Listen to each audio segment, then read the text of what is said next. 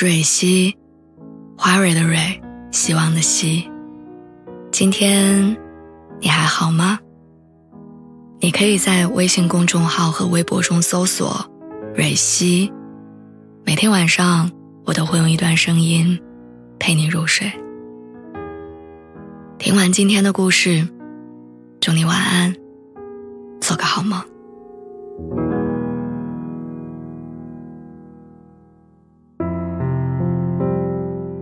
昨天晚上八点半，我刚到家就收到了我妈的视频电话，她张口就问我说：“你怎么了？是不是出了什么事儿？”一下子把我问住，我想不明白我到底干了啥。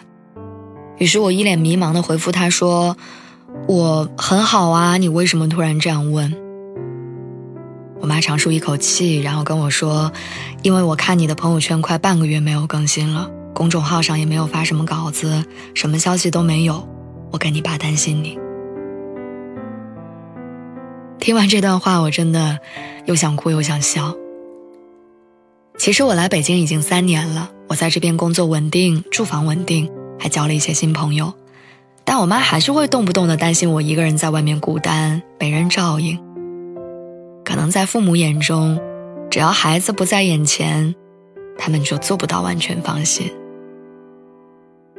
想当初我说要来北漂的时候，我妈心里一万个不愿意，因为在她看来，女孩子留在老家当老师是最好的选择。可是最后她还是妥协了，因为比起自己的安心，她更想让我开心。一直以来，我妈都是一个含蓄拘谨又不善于表达爱的女人，她很少当面夸奖我。也很少会跟我说一些暖心或者肉麻的话，但是我记得我临走的那天，他很温柔的跟我说：“一个人在外面要照顾好自己，遇到事儿要跟家里人说。爸妈没指望你挣多少钱，干出什么名堂，但你把自己照顾好，比什么都重要。”说完之后，他眼眶湿润，但又很快平复下来。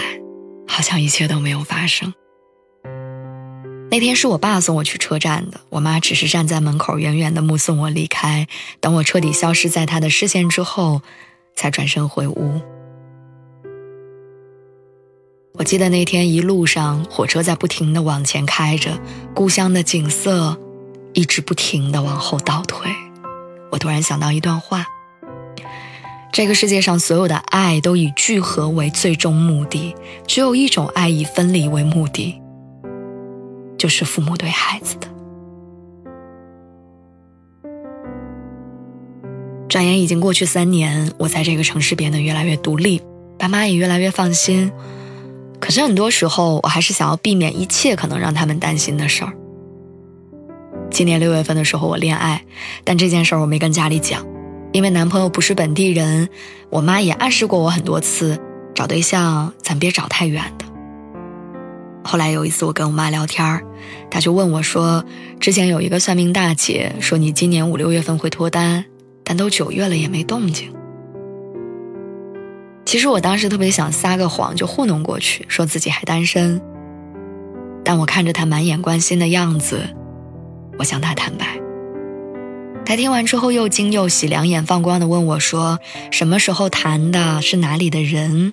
让我快仔细跟他说说。”我说：“家是外地的，现在在北京，谈了三个月。”说完之后，我不敢再看他的眼睛，我以为他会生气，会反对，但他听完之后很豁达的告诉我说：“没事儿，外地就外地的，反正你们常年都在外工作，回家时间本来也不长，只要你喜欢。”人家对你好，妈妈不反对。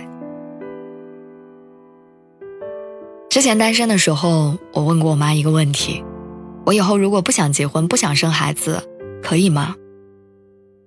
作为一个农村传统女性，我妈说了一番话，我至今印象深刻。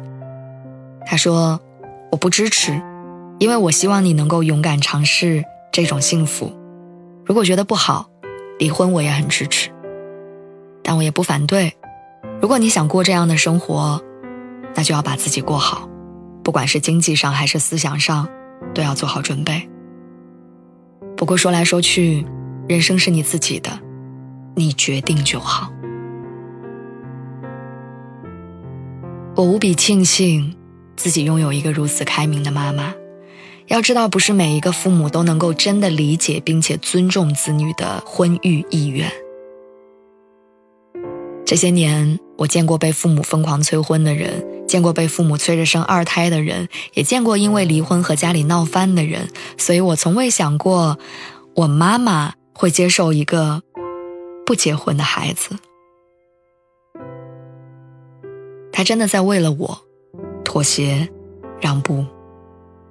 只要事情的终点是我愿意，我开心，他就支持。都说这个世界上没有真正的感同身受，但我相信，父母和孩子之间是有的。